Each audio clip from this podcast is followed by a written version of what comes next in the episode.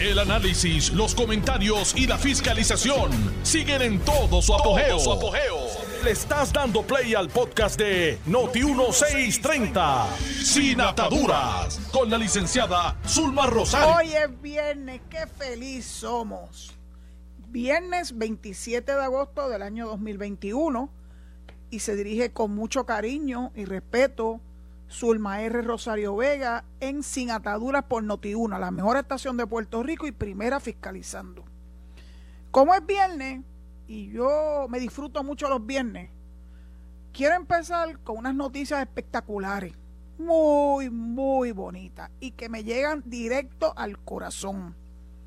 Pues hoy leí y corroboré que mañana cumple 100 años, 100 años, eso se dice fácil, pero no es así.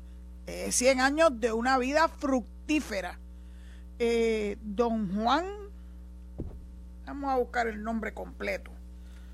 Juan Enrique, qué nombre bonito, Juan Enrique Morales y Morales, hijo de servidores públicos, médico, psiquiatra, estudió, pues imagínense, era premédica en la Yupi, se graduó de medicina en la Universidad de St. Louis, Missouri, hizo su internado en Charity Hospital en Nueva Orleans, que por cierto, Nueva Orleans en este momento debe estar preparándose, porque hay un huracán rondando el Golfo de México y lamentablemente parece que quiere escoger la misma fecha del huracán Katrina, que fue devastador para Nueva Orleans y para esa área del sur de los Estados Unidos.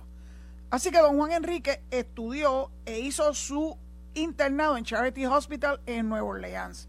Luego sirvió en el ejército de los Estados Unidos e hizo su residencia de psiquiatría en el New York School of Military Neuropsychiatry. Wow. Difícil, es como un trabalengua. Así que su especialidad es en neuropsiquiatría. No es cualquier psiquiatra tampoco Ustedes están viendo cuán, cuán extraordinario es don Juan. No solamente que cumpla 100 años mañana, es que es, es un guerrero. Es uno de esos que abre puertas, que hace contribuciones verdaderamente importantes para nuestro, nuestra patria. Don Juan, usted está pasado, está pasado.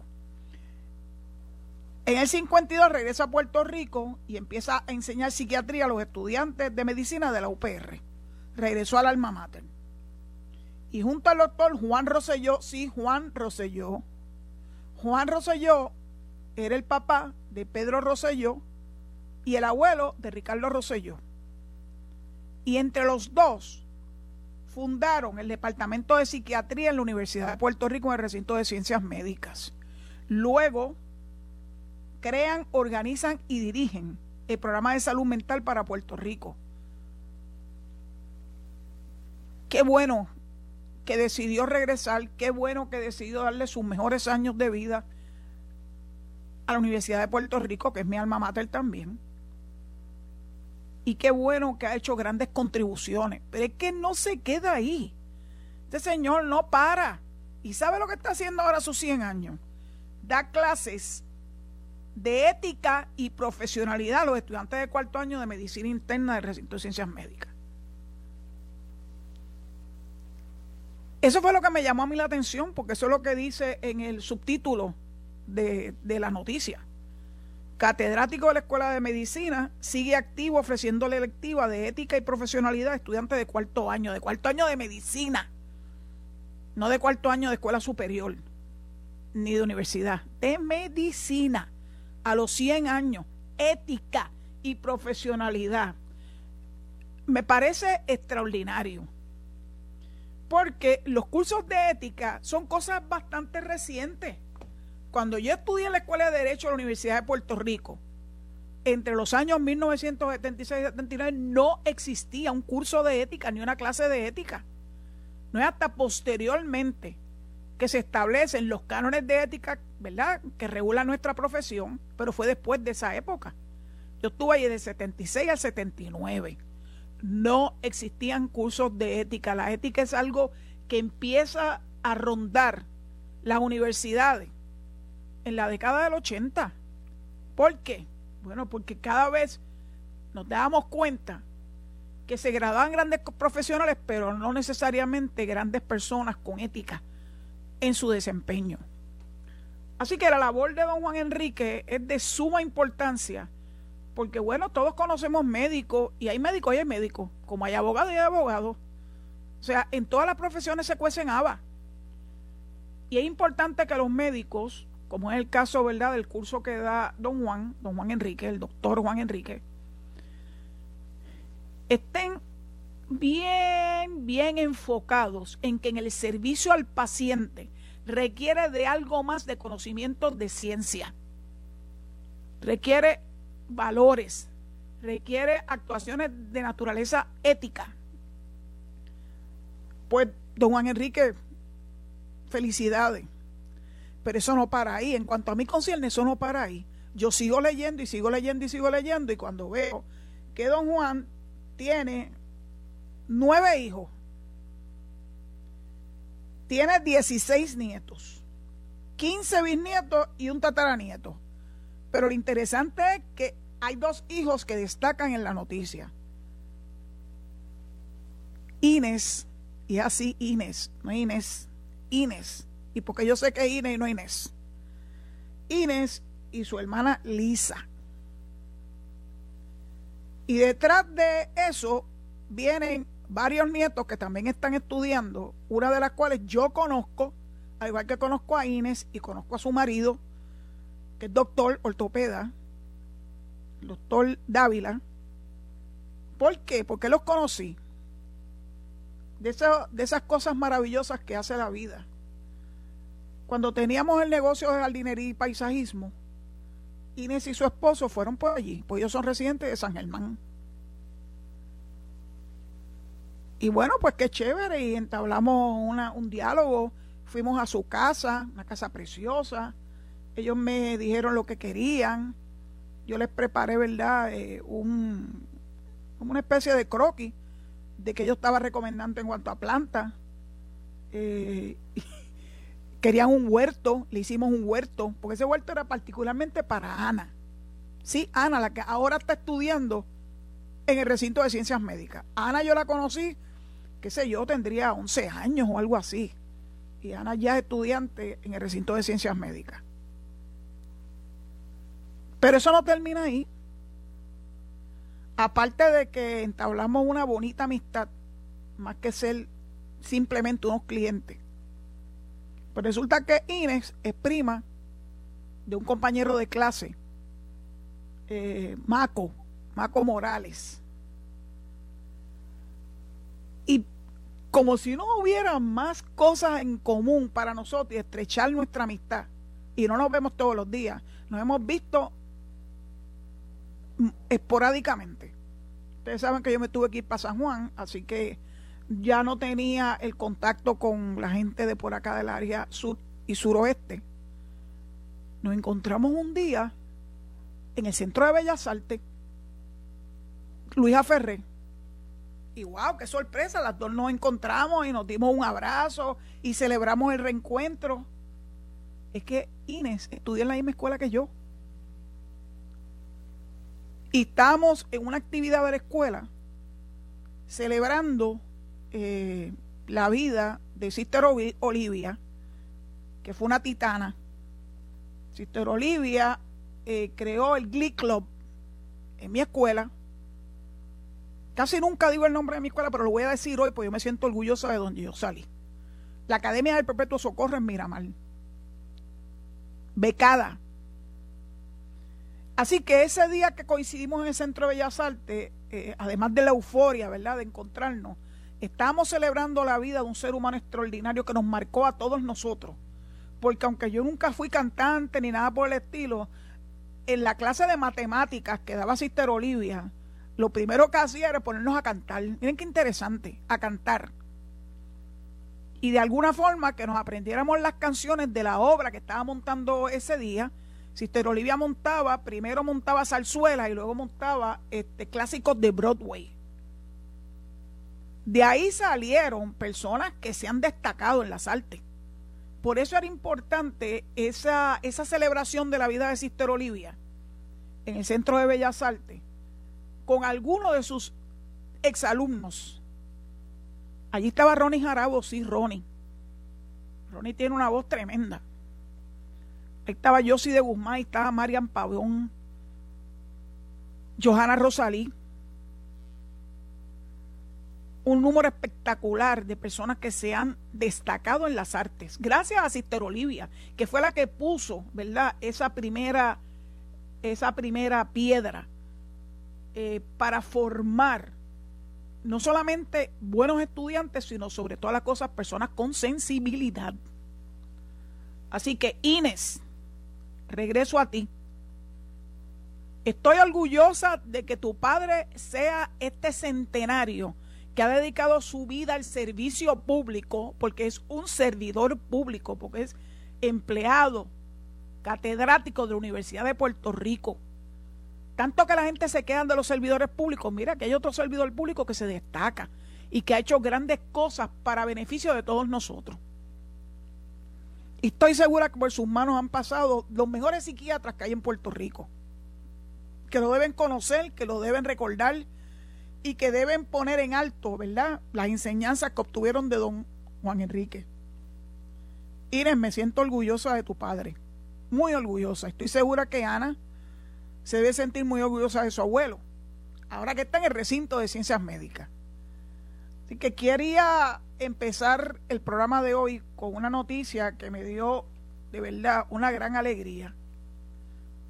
Una gran alegría. Por lo que significa para todos nosotros los puertorriqueños. Y además, llegar a 100 años no es fácil. Pero yo estoy segura, miren, una de las cosas que hace Don Juan es no ver televisión. O sea, él trata de mantenerse alejado de los sobresaltos, ¿verdad?, que representan las noticias. No sé si hoy me está escuchando. Si tengo el privilegio de que don Juan me esté escuchando, porque yo me comuniqué con Inés para corroborar que don Juan es su papá. Y en efecto, me dijo, papi está brutal, fue lo que me dijo. Eh, don Juan Enrique, si no me oye a través de Inés, si me está oyendo, un abrazo, me encantaría conocerlo, me encantaría que tener una conversación sobre ética en el campo de la medicina.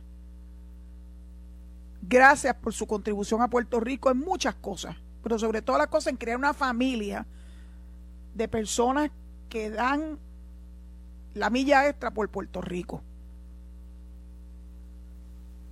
Aprendieron, lo aprendieron de usted. Si uno es solamente maestro en la cadera, sino uno es maestro con su familia, con el ejemplo.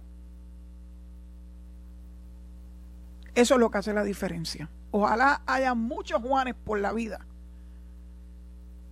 que puedan seguir nutriendo a Puerto Rico de, del pan de la enseñanza, y del modelaje en valores que tan necesario es. Como estoy en viernes de noticias buenas, debo decirle que leí también que Apple, sí Apple, la de Steven Jobs, que murió hace ya varios años, la empresa continúa viviticoleando y eso es lo que hacen los iPhones, eso que a la gente le fascina tanto y que a mí me valen. Porque la verdad es que yo soy feliz con mi Android otros días en Twitter empezamos a hablar de eso con uno de mis seguidores. Y claro, en son de broma. Cuando yo dije que no tenía confianza en el GPS, yo me dijo, ah, pero es porque no tienes un teléfono iPhone. Leña es. La tecnología GPS en Puerto Rico es buena si estás en el área metropolitana. Una vez tú sales del área metropolitana, ¿verdad? Y Belice Arroyo te tira por las carreteras más increíbles para llegar a Mayagüez, que tú llegas directo. ¿Cómo te vas a meter por la montaña? ¿Por qué montaña metió a mi amiga Ibeliz? Como a mí me gusta, de verdad, me gusta el turismo interno, me lo disfruto. Y si le añado eso a la gastronomía de los diferentes pueblos, pues me lo disfruto más. Así que el iPhone, pues, es bueno para los que lo tienen y qué bueno, disfrútenlo. Eh, mientras tanto, yo he podido vivir muy bien sin él. Ah, mi queja con, con el sistema de GPS. Y para eso mandé a buscar un mapa, porque ya los mapas tú no los ves en ningún sitio, ni en las estaciones de gasolina, porque claro, ahora todo el mundo usa el GPS. Pregúntenle a los que vinieron cuando María, que se dieron las perdidas del mundo, tratando de resolver el problema de la electricidad, porque el GPS lo mandaba para el Jurutungo Viejo. Y entonces tuvieron que aprender, como hemos aprendido los boricuas, que preguntando se llega a los sitios. Así que tú preguntas y claro que te van a decir más adelante allí donde está el palo de mango, si tú sabes lo que es un palo de mango. Tú doblas ahí a la izquierda, inmediatamente derechito, derechito, derechito, como decía aquel anuncio, y la persona iba haciendo como zigzag con la mano, derechito, derechito, derechito, tú llegas al sitio. Pero si no llega, pues vuelves y preguntas. Eso tuvieron que utilizar ese tipo de GPS. Yo tengo un GPS interno porque gracias a Dios, papá Dios me dotó con un buen sentido de dirección. Digo, de vez en cuando, de vez en cuando me pierdo, pero olfateo dónde está mi brújula y dónde están los cuatro puntos cardinales, que básicamente es lo que tienes que saber para poder llegar a los sitios. Así que dice la noticia, usted dirá, ¿de qué demonios está hablando esta mujer? Pues miren, que Apple invierte en la empresa de unos hermanos boricuas. ¿Saben qué ellos hacen? De hecho, la empresa se llama Sweet Bio y está creando un producto para tratar heridas con miel de manuka. Mi amiga Marta Rodríguez hace muchos años me dijo de las propiedades de esa miel y no se consigue fácilmente. Yo la consigo adivinen en dónde, en Amazon. La piel de manuka, digo, la miel de manuka, tiene unas propiedades tremendas. La utilizan esa miel y esta empresa que están creando estos jóvenes boricuas, hermanos boricuas, utiliza la miel para el cuidado de las heridas de las personas, particularmente usan la miel de manuka. Inés, ya sé que andas por ahí. Particularmente utiliza la miel de manuca, un derivado de la polinización que hacen las abejas en los árboles manuka y que según algunos estudios tienen propiedades curativas y antibacteriales. Me da mucha alegría, me da mucho orgullo que estos hermanos boricuas que se llaman Kaila e Isaac Rodríguez hayan recibido el apoyo. Una inversión de 50 millones 50 millones, ¿lo oyeron bien? 50 millones. Para poder desarrollar aún más su biotecnología. Sweet Bio. La verdad que los boricuas estamos fuera de liga. Fuera de liga. Bueno, sigo con buenas noticias. La Junta de la Universidad de Puerto Rico ha cambiado están en la búsqueda de un presidente o presidenta en propiedad. Pero mientras eso ocurre, acaban de nombrar a la doctora Maida Velasco Bonilla como la nueva presidenta de ese cuerpo rector. No la conozco, pero es interesante porque es profesora del Departamento de Física y Astronomía de la Universidad de Northwestern en Illinois. Ella era la vicepresidenta de la Junta cuando la dirigía el ingeniero Emilio Colón.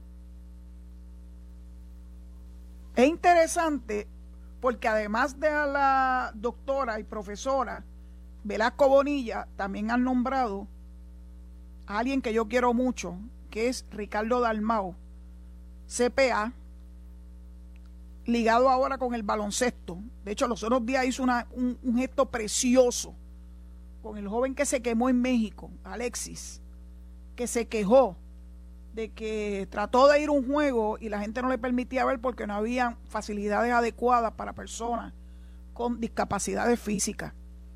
E inmediatamente que el joven, ¿verdad?, lo hizo público, Ricardo Dalmao, sí, el hijo de Raymond, hizo las gestiones para que eso nunca más volviera a ocurrir en el baloncesto de superior de Puerto Rico. Pues Ricardo Dalmau fue el primer inspector general. Así que en esa capacidad lo conocí. Eh, fue miembro del grupo anticorrupción.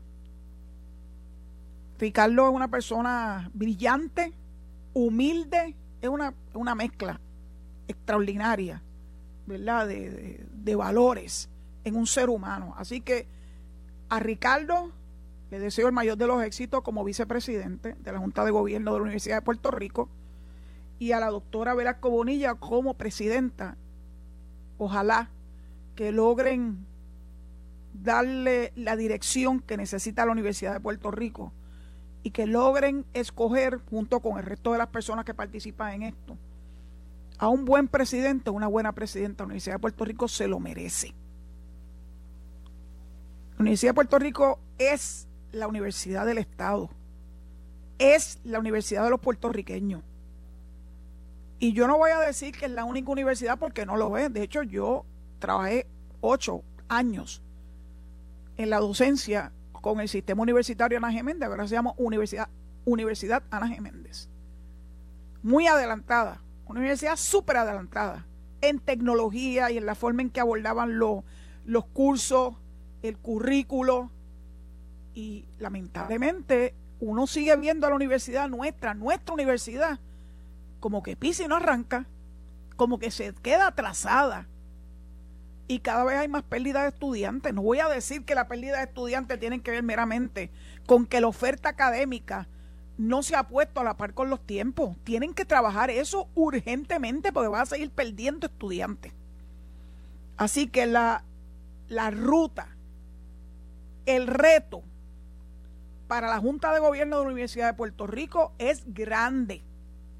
Tienen que volver a traer a los estudiantes a sus aulas. Pero claro, al igual del temor que tenía mi mamá y mi papá, porque cuando yo, cuando a mí me tocaba ir a la universidad, que fue en el año 1972, eh, había muchas dificultades en la universidad, este, eh, motines y problemas, cosa que no nos debe sorprender porque han seguido con el paso de los años, ¿verdad? Huelga,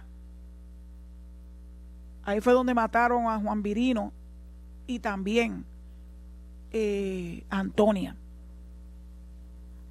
Así que me iba a tocar una universidad álgida.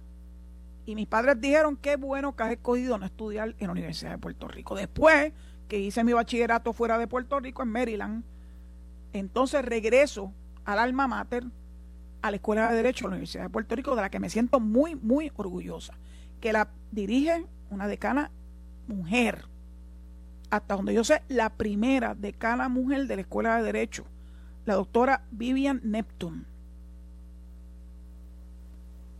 Don Juan Enrique, nuevamente, tengo que volver usted porque esa es su universidad y esa es mi universidad. Y yo lo que tengo es una deuda de gratitud por siempre con usted, por haber decidido darle luz de la Universidad de Puerto Rico a través de la cátedra.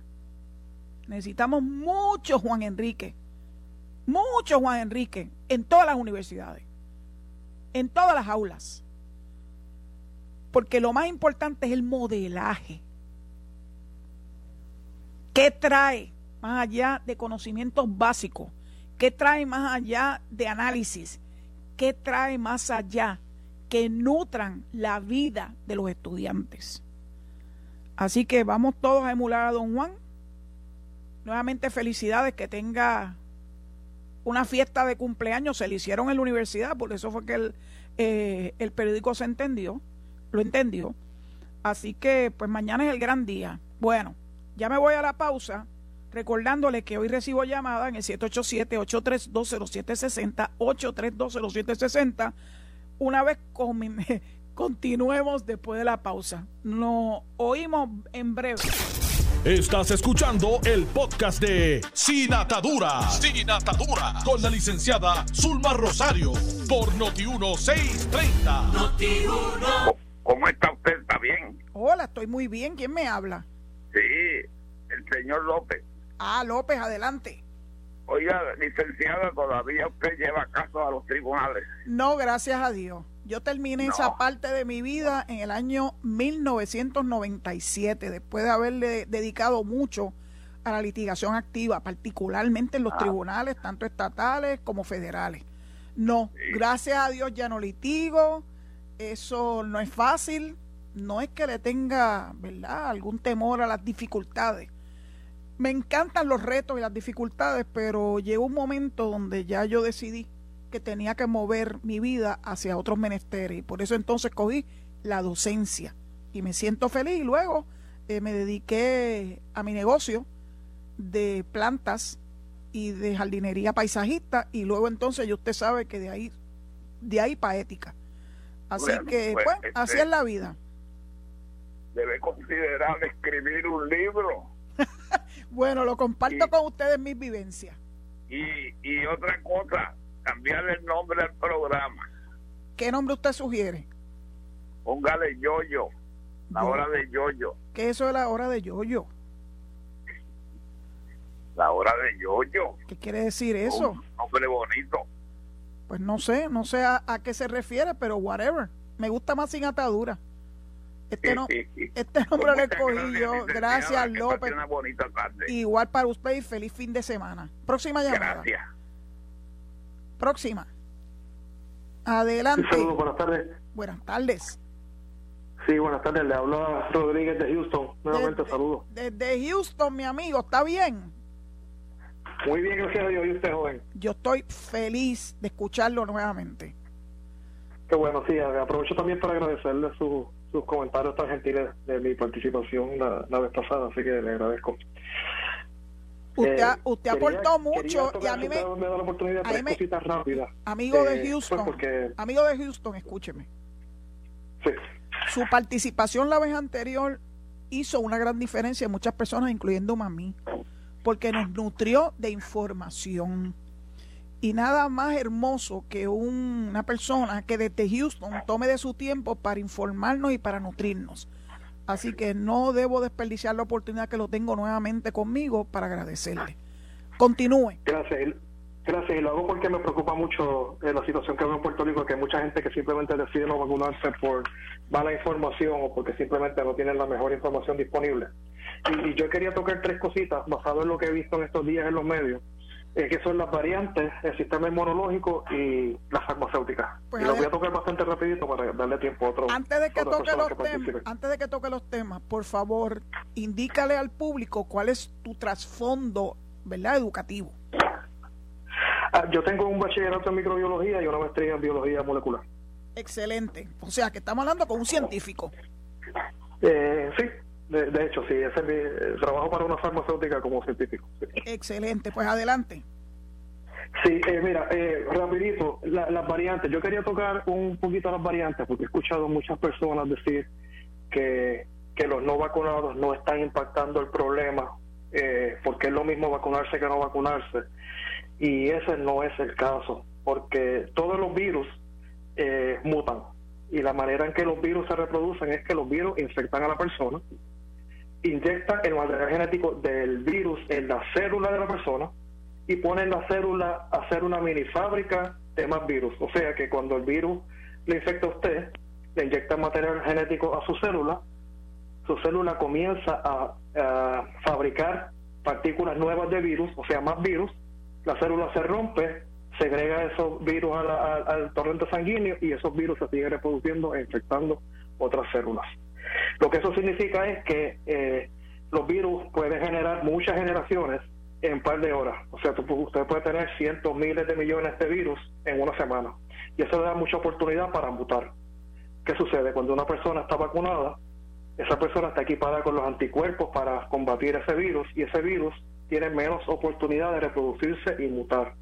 Un no vacunado, cuando se infecta, aunque no tenga síntomas, le está dando la oportunidad a ese virus de reproducirse y de generar mutaciones y variantes y eventualmente siempre está la posibilidad de que se genere un variante que sea resistente a las vacunas, de la misma manera que tenemos bacterias resistentes a los antibióticos, y eso puede ser un problema grande. Así que sí, los no vacunados están aportando al problema. Y eso es hechos y datos. Eh, la otra parte que quería tocar es eh, que hay muchas personas que están diciendo, no, mi sistema inmunológico está súper bien, a mí nunca me da un mi catarro, yo estoy bien, yo no tengo problema, no me tengo que vacunar. 100% falso. Eh, el problema con el COVID y la razón por la que se complican los casos de COVID es precisamente por el sistema inmunológico. Los pacientes que se complican, que se hospitalizan, es porque el sistema eh, inmunológico genera una hiperreacción, lo que, lo que muchos llaman una tormenta de citoquinas, y las citoquinas son unas células que produce el cuerpo como parte de, la respuesta inflamatoria normal. Sin embargo, las infecciones de COVID, el cuerpo se vuelve, un término poblerino para que todo el mundo entienda, se vuelve loco generando citoquinas y estas citoquinas no solamente atacan el virus, atacan los pulmones, atacan los riñones, atacan el corazón, atacan el páncreas, y por eso que usted ve con tantos pacientes con inflamación en, sus órganos, y es la razón por la cual eh, muchos pacientes se complican y mueren, es porque su propio sistema inmunológico eh, los mata, no es el virus. Así que si usted piensa que porque no le da catarro, porque usted está saludable, no necesita la vacuna, por favor, reconsidere. Eh, tercer puntito rapidito, he escuchado que muchas personas dicen que las farmacéuticas se están haciendo millonarias con, con las vacunas. Nada más lejos de la realidad. Eh, las farmacéuticas están entrando en la manufactura de estas vacunas, obviamente, porque hay una necesidad mundial. Y estos procesos de manufactura de estas vacunas no son fáciles. Estos son procesos biológicos, no son procesos químicos donde usted mezcla cuatro químicos en un tanque y hace una pastilla eh, son unas células que hay que poner a crecer, producir la, eh, la proteína, el virus, el mRNA, purificarlo. Es un proceso que puede tardar meses eh, en completarse. Y los materiales, los raw materials que se utilizan para estos procesos son los mismos, en muchos casos, que se utilizan para producir otros medicamentos. ¿Qué sucede? Por la alta demanda de la vacuna y como el gobierno de los Estados Unidos ha invocado el Defense Act, por prioridad se tienen que eh, despachar los materiales que se van a usar en la manufactura de la vacuna y eso deja un, un, gap en, en, el, en el suplido de materiales para otros medicamentos, lo que encarece el proceso, lo que encarece la manufactura. Así que si usted piensa que las farmacéuticas se están haciendo millonarias con la vacuna y están empujando la vacuna porque se están haciendo millonarias, al contrario, eh, la vacuna no es tan, eh, el gross profit no es tan grande, y está encareciendo la manufactura del resto de los productos farmacéuticos a los cuales no se les puede subir el precio porque la FDA y el gobierno federal no le permiten subir los precios si, si sube el costo de la manufactura. Y quería quería tocar esas tres cositas porque le he escuchado que las están repitiendo mucho en estos días y, quería proveer un poquito de información, un poquito más detallada, información real, para que la gente esté bien orientada y, pueda tomar su decisión con, con la mejor información posible. Gracias. Así que le agradezco el tiempo. No, el, quien está agradecida no solamente a nombre mío, sino, sino también a nombre de los radioyentes. Soy yo.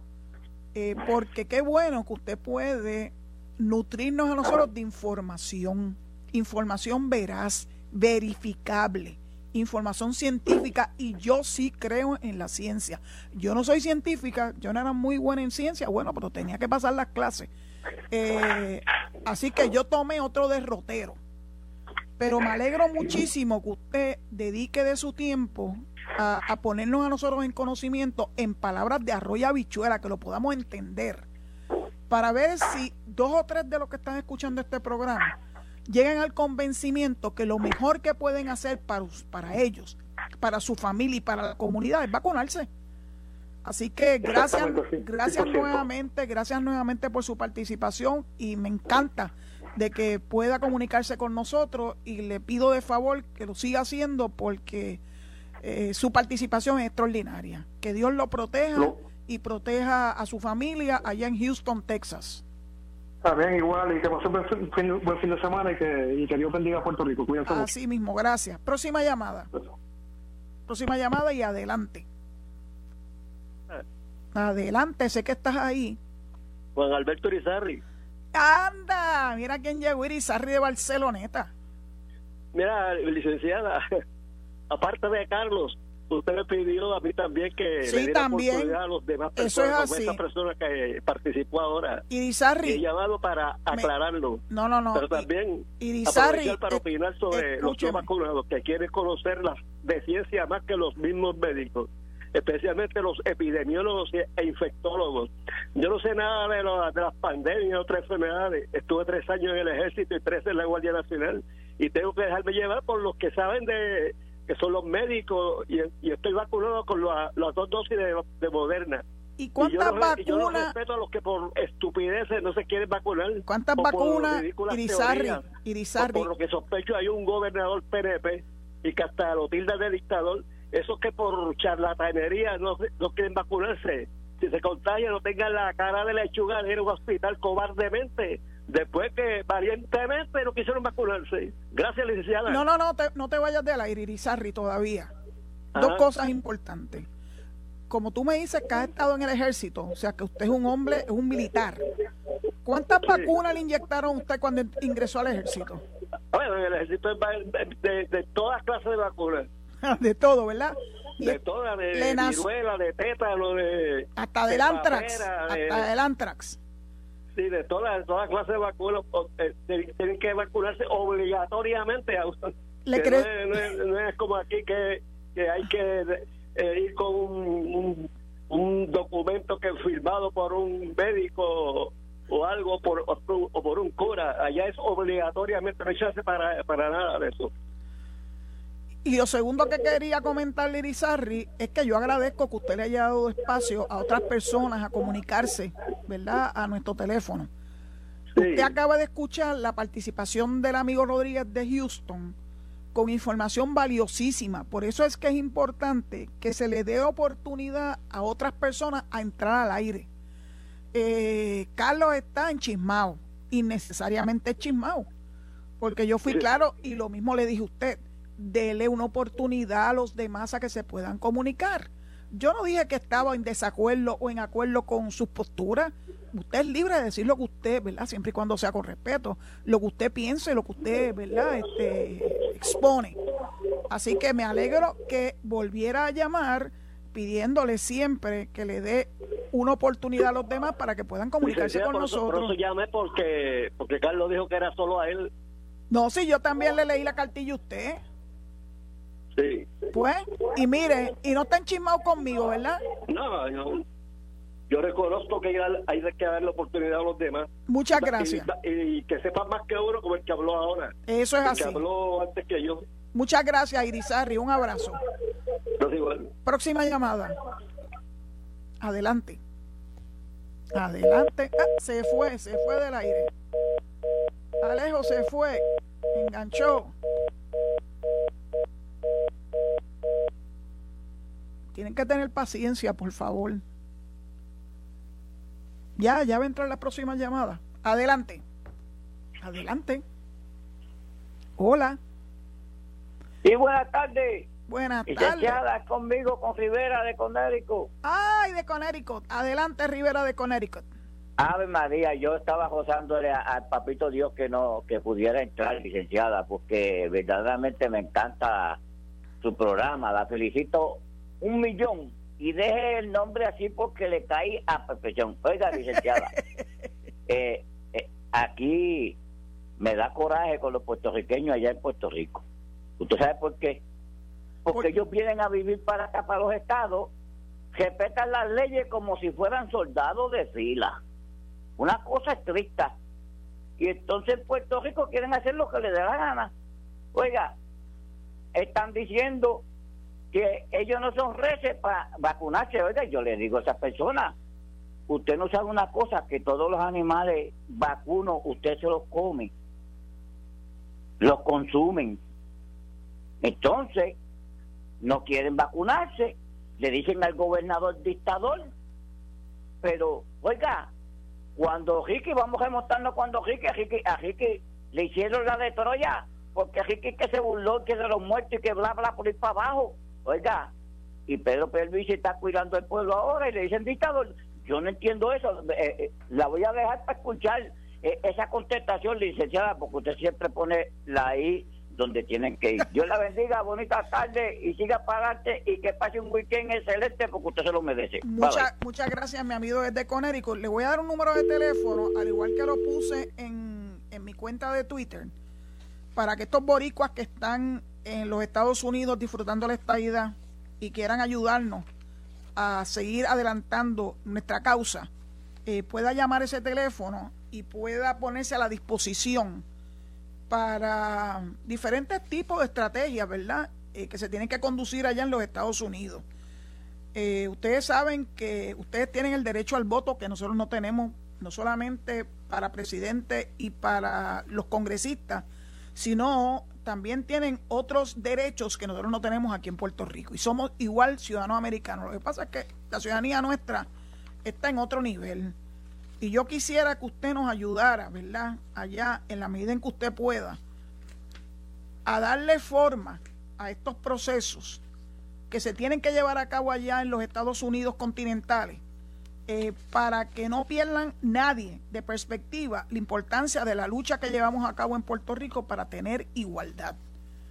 Le voy a dar el número de teléfono en breve para que usted lo pueda anotar y pueda llamar y si usted está de acuerdo, ponerse a la disposición de esa lucha importante, importantísima, este, que se tiene que llevar a cabo allá en los Estados Unidos continentales. Y debo añadir que además de continentales, en Alaska y en Hawái, que también hay hermanos puertorriqueños residiendo allá.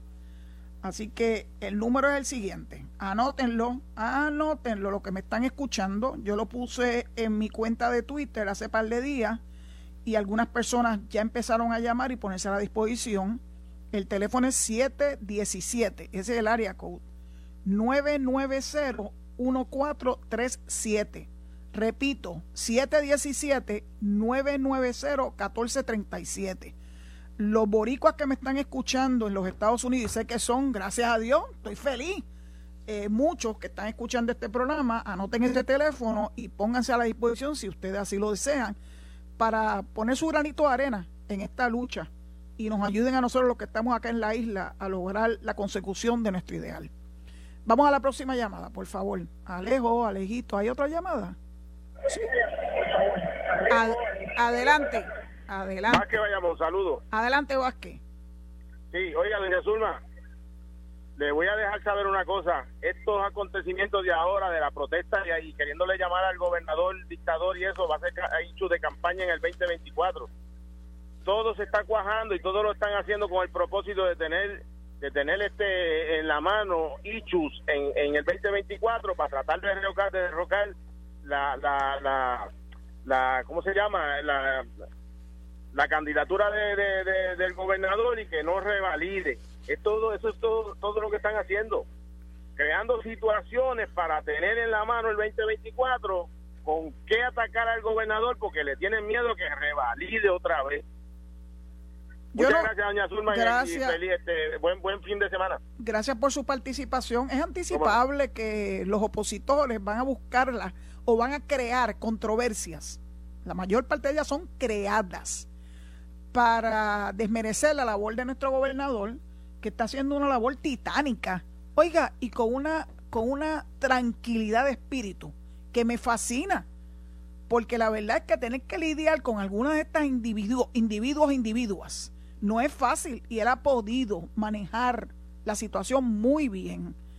Eh, le ha tocado eh, un momento difícil y que no se puede anticipar cuándo va a terminar. María llegó y se fue. Dejó estrago, pero ya estamos levantándonos. El COVID no sabemos cuándo va a terminar y mucho menos mientras hayan personas que no quieren utilizar su tiempo y su espacio para ayudar al resto de la humanidad. No, esos son yoístas. Hablando del, del yo, yo, yo, hay gente que solamente piensan en ellos.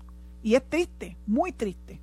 Pero bueno, si no oyeron al amigo Rodríguez desde Houston explicar de qué se trata todo este proceso de vacunas, etcétera, y lo que es Research and Development, que es un proceso costosísimo, este, y el argumento de que es para que las farmacéuticas se hagan millonarias. Ay, yo he leído tantas cosas pero si quiénes son los que se están haciendo millonarios, los que están promulgando alternativas diferentes a la vacuna. Entre ellos el doctor Joseph Mercola, que es uno de los primeros anti y de los más vocales que hay en los Estados Unidos. Se ha hecho multimillonario y tienen, tienen la osadía de decir que las farmacéuticas se han hecho multimillonarias. Bueno, las farmacéuticas es un negocio, no son hermanitas de la caridad tienen que pagarle a los empleados, tienen que pagarle a personal, a científicos. Tienen que poner mucho dinero, especialmente Research and Development, para que se puedan dar estos medicamentos que nos ayudan a nosotros, ¿verdad? Con nuestra salud. Yo tengo un buen sistema inmunológico, gracias a Dios, pero como dijo el amigo de Houston, yo no puedo sentarme a pensar de que porque tengo un buen sistema inmunológico no me va a pasar nada. Yo estoy vacunada, las dos dosis, terminé en marzo y estoy lista para ponerme la tercera dosis en septiembre cuando abran las compuertas para el resto de nosotros. Próxima llamada. Adelante. Hola. Buenas tardes. Hola. Muy buenas tardes. Buenas tardes. Eh, soy la señora Rodríguez de San Juan. Sí, adelante. Estoy de, estoy de acuerdo con, lo que acaba de decir el último participante, pero me gustaría saber si usted pudiera conseguir, yo soy la admiradora suya desde, desde que usted entró a, a, ética. Yo sigo al gobierno porque el gobierno PNP. Y, y fui parte de, de, de un municipio, pero yo quisiera saber si usted puede conseguir el teléfono de la persona que contesta el teléfono, el teléfono mío, y me pudiera llamar para yo hablar de ciertas cosas con usted. Bueno, déjeme, déjeme explicarle algo eh, importantísimo. Yo tengo unas limitaciones que me impone, ¿verdad? Mi contrato. Eh, yo no estoy aquí para dar eh, ningún tipo de consejo eh, ni recibir personas que quieren oír mi aportación a algún problema, alguna situación. Yo de todos modos lo agradezco. De verdad que me siento, me siento, pues, ¿cómo le puedo decir? Eh, orgullosamente humilde de que usted quiera, ¿verdad?, exponer alguna situación a mi persona. Pero yo le voy a agradecer muchísimo, muchísimo. Que limitemos las participaciones mías y del resto de los que llaman aquí a los asuntos que estamos cubriendo en el programa. Y así no nos metemos en lío, ni usted ni yo. De todo modo, agradezco su llamada, eh, gracias por su sintonía, gracias por estar siguiéndome el tracto desde mi época en la Oficina de Ética Gubernamental, de lo que me siento muy orgullosa, aunque algunos pueden pensar que yo soy yoísta, bueno, no sé, a lo mejor yo, yo, yo significa eso. Yo creo que una de las mayores aportaciones es compartir con la gente las vivencias y las experiencias, que no necesariamente nacen de un libro de texto. Bueno, ya me están haciendo la seña que tengo que decirle bye bye. Dicho eso, pues les pido que se queden con nosotros en sintonía para que escuchen a mi amigo Enrique Quique Cruz en Análisis 630 y que se mantengan en sintonía con Noti1, pues Noti1 tiene una programación espectacular eh, durante toda la noche. Pues será hasta el lunes si Dios así lo permite. Muchas gracias. Esto fue el podcast de Noti1630, sin ataduras, con la licenciada Zulma Rosario. Dale play a tu podcast favorito a través de Apple Podcasts, Spotify, Google Podcasts, Stitcher y notiuno.com.